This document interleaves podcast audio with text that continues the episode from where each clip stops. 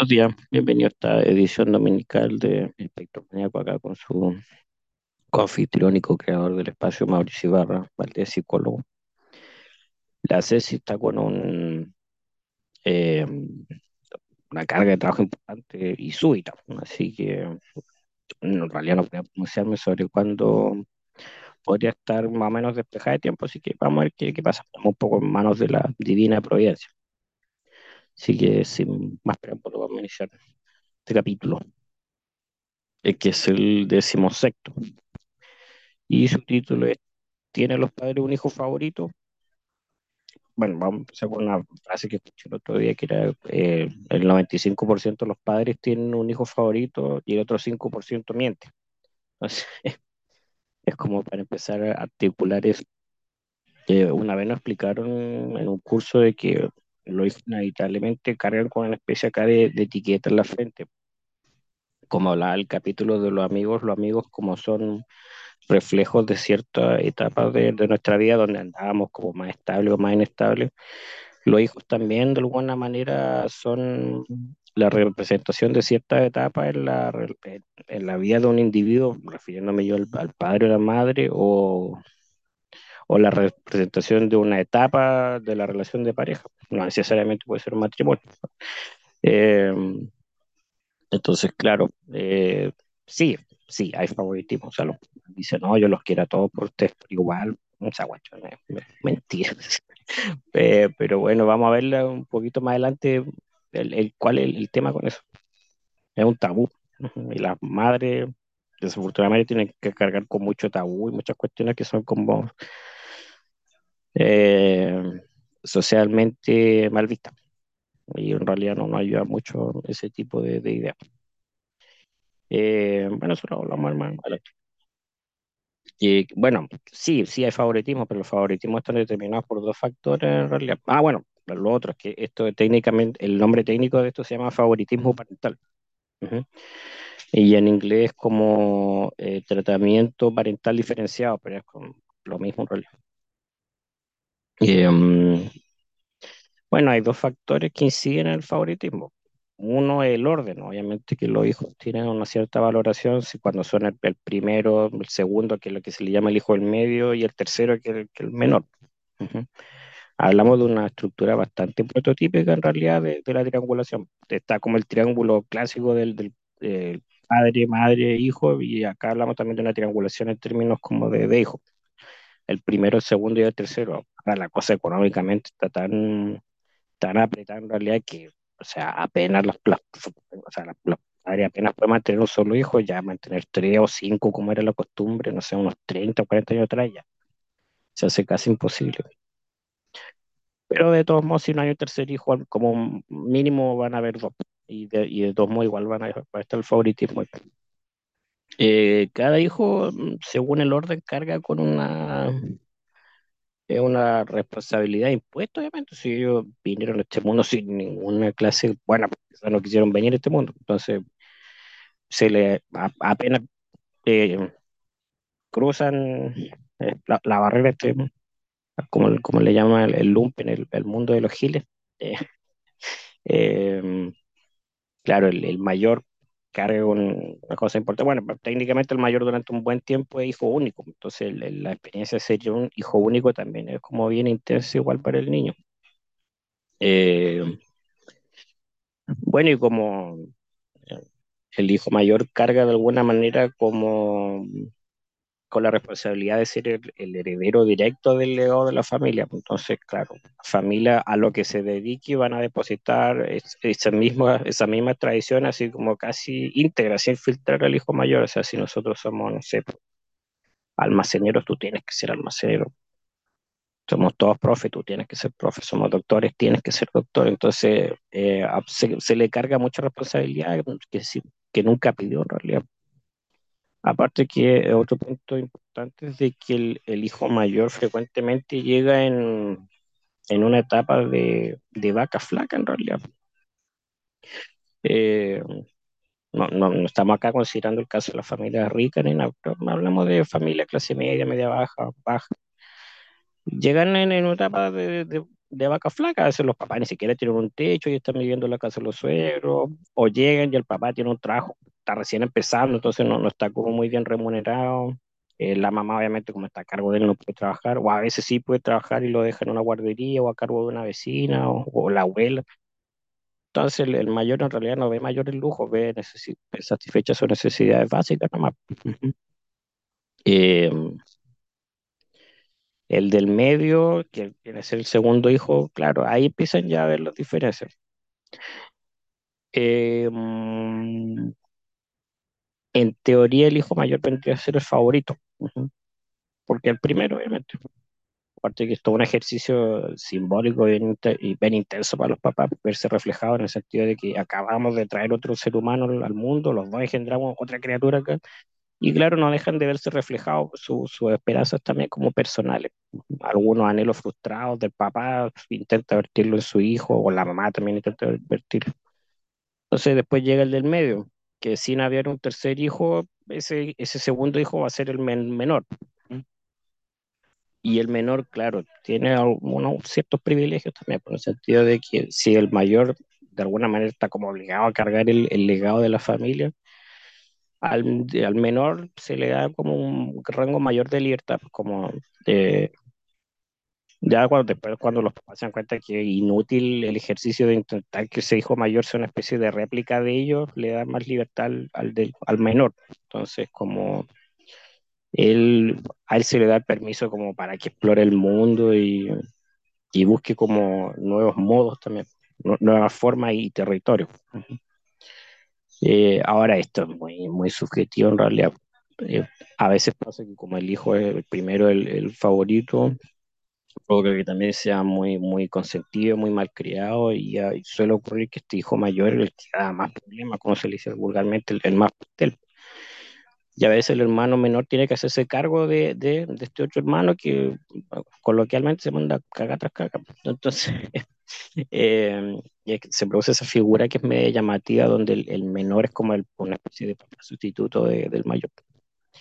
Ahora también está lo otro, que el mayor es como más serio, más estable, más responsable, más guiado por el sentido del, sentido del deber que del placer, y entonces él, él es como más, más, de alguna manera se podría decir más cuadrado, y el, y el menor es más, más impulsivo, más consentido. También se, es una configuración que es bastante común igual. Eh, eso es como en, en términos de orden. Bueno, y también el, el- si, se, si llega un tercer hijo, claro, el, el, menor pasa a ser el tercero. Y, si el, y que este segundo hijo, que se llama el, famoso el, el fenómeno, síndrome, bueno, que una, una, una cuestión nomás en realidad. Los, los norteamericanos son muy dados de ponerle síndrome a todo. Pero el hijo del medio, claro, de hecho se llama como el síndrome del hijo del medio. Eh, claro, el hijo mayor requiere un grado de supervisión importante porque, claro, es el primero que está como avanzando en los estudios y hay cierta esperanza de que como logra surgir académica, profesionalmente o personalmente, que arme una familia y, y se independice y todo. Ya hay un grado de supervisión importante al, al menor, porque obviamente eh, es, un, un niño de, de menor edad, entonces está recién aprendiendo sus primeros pasos y los papás tienen, están todavía en esa etapa de, de regularlo, de, de establecer la norma y límite y se produce que generalmente este hijo del medio queda un poco botado también. Entonces, este es generalmente un hijo que según las circunstancias, según su, temperamento, que bueno, eso lo vamos a hablar en otro capítulo más adelante, el, fenómeno del temperamento. Según su temperamento, puede ser un, un chico que sea muy, muy responsable, muy contenido, a veces mucho más contenido que el, que el mayor. O al revés, puede ser el que se desboque más, pues, esto que se le llama la oveja negra, que es un término que es bastante peyorativo en realidad, porque la, el mal llamado oveja negra finalmente no es, no es como el, el elemento enfermo en la familia, sino que al revés es el elemento que indica que la familia está enferma. Se podría hacer más material como otro capítulo. Eh, eso es como respecto al orden. Ahora, respecto al, sexo también, pues, claro, hay unas cosas importantes que se movilizan. Eh, y ya no hablamos del orden, pues hablamos, da, da lo mismo si hijo mayor, del medio o el menor. Si hablamos de que hay un sistema donde hay, no sé, una hija y dos hijos, eh, claro, sí, pues eso sería, o sea, si hubiera una sola mujer o un solo hombre, claro, ese, ese hijo obviamente sobresale del resto por el tema de género. Entonces, no es raro, por ejemplo, que el, el papá tenga de, de favorito a la hija, o a la primera hija, o a la hija menor, pero hay, una, una fijación con la hija. Es la, la- la que se le llama siempre la, la princesa de papá, pues, generalmente que es la que más, más eh, se, es la que se derrumba cuando el papá muere finalmente. Era la regalona de él. Claro, desde afuera se ve como una cosa como muy enternecedora, pero no deja de ser una cosa que es como, eh, de alguna manera, eh, es una actitud que prepara el terreno para una serie de problemas para esa hija después. porque a la hija le crean esta imagen del, del padre idealizado, de este ho- hombre que es incondicional, que le da afecto infinito, entonces la hija va a buscar eso afuera y se da cuenta que en realidad no, ninguna pareja le va a ofrecer eso, desafortunadamente. Entonces, eh, y además que eso después cruza otra barrera también, donde los papás se vuelven como muy posesivos, como la, la princesa de papá, no quieren que, que salga, le ponen mala cara a los pololos, a los amigos, entonces de alguna manera se vuelve una especie como de propiedad de él, que no deja de ser una actitud bien machista. pues. Entonces, ¿qué pasa con esta hija? La famosa, esta hija que crece en una burbuja, pues después sale la burbuja y se, se desboca completamente, o empieza como a, a, alco- eh, a tener malas juntas, a experimentar con sustancias, a vincularse con tipos como de, de mala calaña. Entonces, este papá que lo único que hizo fue sobreproteger a la hija, finalmente lo único que hizo fue ponerle la correa y soltarla para que sola fuera a caer a la boca de los lobos. Entonces, eso es- no es muy buena idea sobreproteger a la hija y tener una, una favorita. Eh, por otro lado, claro, la mamá también suele tener algún grado de favoritismo hacia el hijo varón. Así como la hija, la, la princesa papá este hijo varón es como el, el rey de la casa para ella. Ah, no es raro que este hijo lo trate mucho mejor que a la propia pareja también. Y claro, es, este, es una configuración que se ve bastante en este país que es bastante machista igual. No, no es raro esa figura de, de las hermanas que tienen que, que cuidar al, servir al, al hijo varón. Y la hija obviamente empiezan a resentir esa cuestión porque no, nosotros no somos, no somos de este otro. Está bien, pues sí, un reclamo bastante legítimo. Entonces, ahora, ¿por qué se produce esto? Eh, ¿por qué el, el papá tiene favoritismo por la hija? ¿Por qué la mamá favoritismo por el hijo? Tiene que ver esto con, con los traumas de cada papá. Si nos remontamos a, o sea, los papás igual maltratan a los hijos y asumen pues, actitudes negligentes, pero ahora están ma- mucho más visualizadas que, no sé, pues, si nos remontamos al año 70, 60, 50. Entonces, en ese tiempo estaba muy normalizado que los papás maltrataran a los hijos. Era una cosa hasta como reforzada a nivel social. Entonces, claro, muchos de estos papás, mm, o sea, ni siquiera fueron víctimas de maltrato, yo diría que ya directamente fueron sometidos a tortura. Entonces, claro, de alguna manera para, los papás, mm, esta hija se transforma en esta especie como de, de madre a la que pueden controlar, esta pequeña madre. Eh, y para la madre igual. la, la figura del padre ausente es muy, es muy fre- frecuente ahora, pero antes ni hablar, ni, ni explicaciones dan, ni, ni, paga, ni, ni pensión pagan tampoco. Entonces, eh, no es raro de que para la mamá que se crió con un papá agresor, consumido sustancias, o que nunca tuvo papá, de alguna manera ella puede, siente que puede reparar este trauma teniendo este pequeño papá al que, al que complace. Entonces, eso se, se produce ahí. eh, una especie como de intento de reparación de un trauma que, que es inútil en realidad, porque este niño no tiene absolutamente nada que ver con el papá o la mamá que les tocó a ellos. Por eso es siempre bueno que los papás vayan a terapia. Eh, bueno, y hay, hay otro factor importante que es bueno para tenerlo en cuenta. Ya la, familia nuclear es una especie de modelo que antes era primario, ahora es como secundario, terciario, o hay muchas familias compuestas, los hijos del papá, los hijos de la mamá y los hijos en común, lo que se le llama los, los tuyos, los míos, los nuestros. Hay un montón de familias así ahora, o familias con varios niños, pero ningún padre presente, que el papá se ausentó porque la mamá no, no, no tiene ninguna intención de vincularse con este papá también. Hay mujeres que no se han tenido tres hijos de tres padres diferentes y a, veces al que detestan más no es el que la maltrató, de hecho es al revés, al que la trató mejor. Pero bueno, eso también por otro capítulo. Eh, entonces, claro, desafortunadamente hay niños que de alguna manera cargan ahí en, la frente la etiqueta de que este es el hijo de la pareja 1 y este es el hijo de la pareja 3. Pues si la mamá le tenía más cariño a la pareja 1, va a querer más ese hijo o hija. Y desafortunado porque el, niño obviamente sabe, el, el, otro, el niño, el hijo 3 sabe que lo están tratando de una manera diferente y a veces está como cruel y despectiva sin ningún motivo, porque después se dan cuenta ah, que mi mamá odia a mi papá en el fondo.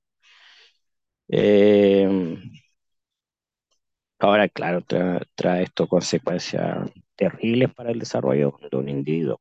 Reconocerse como no querido, bueno, eso lo, hemos visto en otros capítulos y vamos a seguir viéndolo también. No sentirse como querido, eh, no sentirse competente, obviamente que eso produce un, daño considerable en, el establecimiento de, eh, de la autoimagen, la autoestima. Entonces, trae consecuencias bien, bien terribles también. Como hemos visto, alguien que, se, que tiende a, a quererse poco, se vincula con gente que los maltrata, como vimos en el capítulo de amigos, amigos abusadores, pareja abusadores, y crea después otro círculo, y después esos hijos, después tiene hijos con estos maltratadores y se crea este círculo vicioso que se perpetúa por generaciones y que lo hemos visto en, en este país durante tanto tiempo y lo vamos a seguir viendo mientras no, no se no repare esto con políticas públicas o con mayor acceso a salud mental. Así como poniéndolo como más, eh, de alguna manera como quizás más ordenada, claro, el, que, que, se produce con el, con el hijo favorito a nivel como cuáles son las consecuencias negativas del hijo favorito. Como son, suelen ser más consentidos, suelen ser más, no es raro que terminen transformados en narcisistas, porque ya sabemos cómo son los, los narcisistas, pues tienen falta de empatía y suelen ser muy impulsivos. Entonces, y el hijo este que, que fue como rechazado, claro, no es raro que genere un grado importante de, de envidia hacia el otro. Y se regula emocionalmente de manera frecuente. Y como sabemos, una persona se puede regular de dos maneras. O sea, puede, puede hacerlo de manera internalizante y como enfermarse, somatizar, tener problemas gástricos, migraña, pensamiento suicida y cosas de ese tipo. O de regularse de manera externa, o sea, ya derechamente agredir a los hermanos o incluso a la madre, o sea, exteriorizar su, su rabia. O estos chicos también puede ser que también exterioricen sus su síntomas en el colegio y tengan problemas de conducta. Eso como a nivel de infancia o adolescencia, porque después la adultez genera unas consecuencias eh, también. Después estos hermanos no es raro que terminen enemistados, no, se quieren ni siquiera ver. Uh -huh. eh, y acá está claro que estos hermanos terminan enemistados porque la diferencia la establecieron los papás. Así que, ¿qué motivo va a tener un hijo para enojarse con el otro en realidad? O sea, un hermano para enojarse con el otro. Entonces, eh, sobreviene la, la, crisis ya que como de la, de la eh, adultez media, por temas de la edad y lo que es como el ciclo de la vida, los papás obviamente ya se, se deterioran de manera importante a nivel de, de, salud y a nivel cognitivo, porque desafortunadamente en este país lo, los adultos mayores terminan frecuentemente padeciendo demencia. Es, es, tan frecuente que lo tenemos normalizado, o sea, como que si tú llegas a la tercera edad va a terminar demenciado y no, la cosa no es nada así, eso da para verlo para otro capítulo también. No, no, no tenemos por qué terminar demente, o sea, con una demencia siendo un adulto mayor. Hay una serie de factores que desgraciadamente provocan eso en los adultos mayores. Eh, entonces, claro, pues, o a lo mejor no están con demencia, pero a lo mejor están con un grado de, de movilidad eh, importante, o sea, un grado, una reducción importante en su movilidad, no sé, sufrieron algún eh, esos típicos accidentes que tienen los, los adultos mayores, se, se, resbalaron en el baño, eh, se rompieron la cadera y tienen que quedarse en cama o se fracturaron algo. o se les paralizó un, un lado de- del cuerpo también.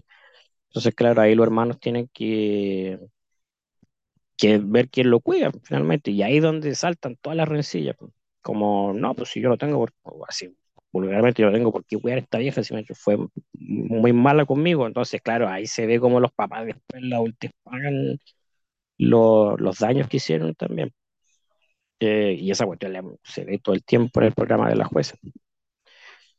Eh, o lo otro que se produce igual es cuando, bueno, este progenitor ya que tenía de avanzada fallece y están los hermanos, como se puede decir vulgarmente, agarrados del cogote por la herencia. Y a veces esa herencia una casa bastante diminuta que no sé cómo diablos la, van a repartir, pero ahí están. O sea, eh, el odio, todas las rencillas que tenían los hermanos reaparecen. Rencillas que fueron creadas por los papás, desgraciadamente. O sea, este tema del favoritismo es una cosa que y crea consecuencias eh, extremadamente dañinas. De, verdad que es una cuestión que es, un problema, es un efecto de bola de nieve. Ahora que, que yo, que empezaba a decir yo el, capítulo de que los papás sí tienen hijos favoritos y que, que no, no lo reconocen, el tabú. Eh, los tabú de repente de la maternidad, cuando las mamás se, ya están las con los hijos y dicen, ya no soportan estos cabros, o, dicen, o a veces dicen que qué quisieron ser, para qué fueron mamás, así como nunca había sido mamá. Entonces, o de repente dicen, no, sabes que este cabro me tiene lleno, o que este cabro, o sea, porque mi hijo no es como este otro, y son tabú.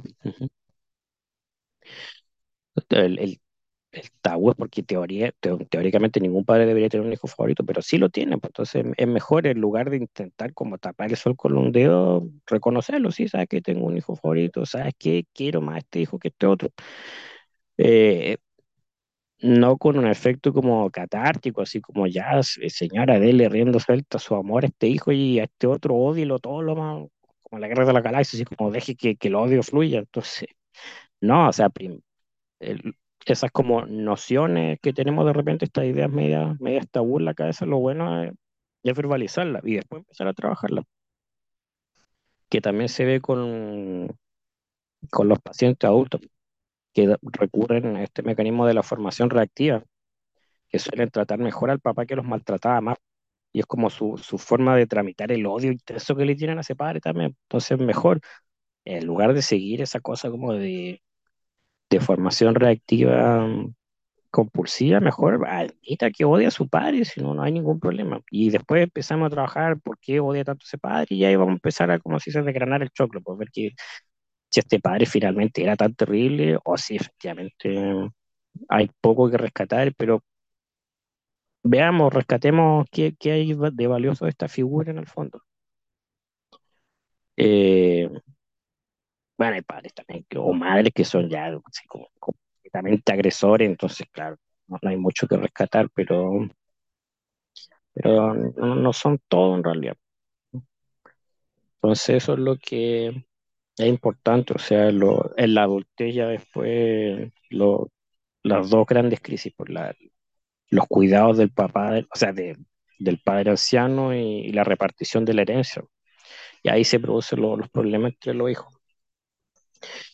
Eh, así que sí, básicamente eso es como un, para ir revisando respecto a este tema que da como para harto también el tema de los tabúes de la maternidad El, machismo en la crianza de los padres también da como para revisarlo.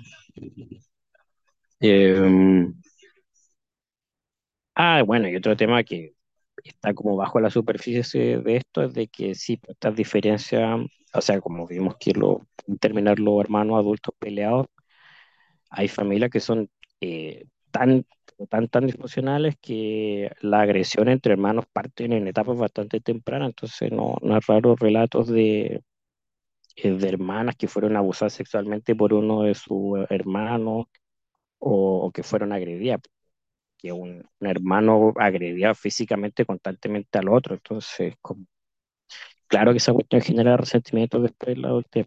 Y eso, obviamente, los chicos repiten patrones que, que vieron. Pues hay familias O sea, ojalá pudiéramos decir que en una familia había una pura forma de maltrato, porque hay familias donde están todas las formas de maltrato posibles, o sea, está, hay maltrato físico, hay abuso sexual, hay violación, hay negligencia, está todo mezclado, o sea, los que han estado trabajando en el Sename o como se le llama ahora mejor niñas saben que hay familias donde está todo esto mezclado.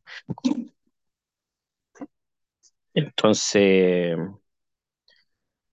sí, básicamente eso. Así que eso de momento, bueno, si me quieren contactar para algunas, para iniciar algún proceso terapéutico, me pueden ver por ahí por la cuenta de Instagram Mauricio Ibarra Valdés, o me pueden buscar en, en Doctoralia. Hago sesiones en línea, la agenda está abierta, así que no, ahí la, la disponibilidad es amplia. Así que eso, estamos viendo ahí para el próximo capítulo y gracias por su atención. Nos vemos, que estén bien.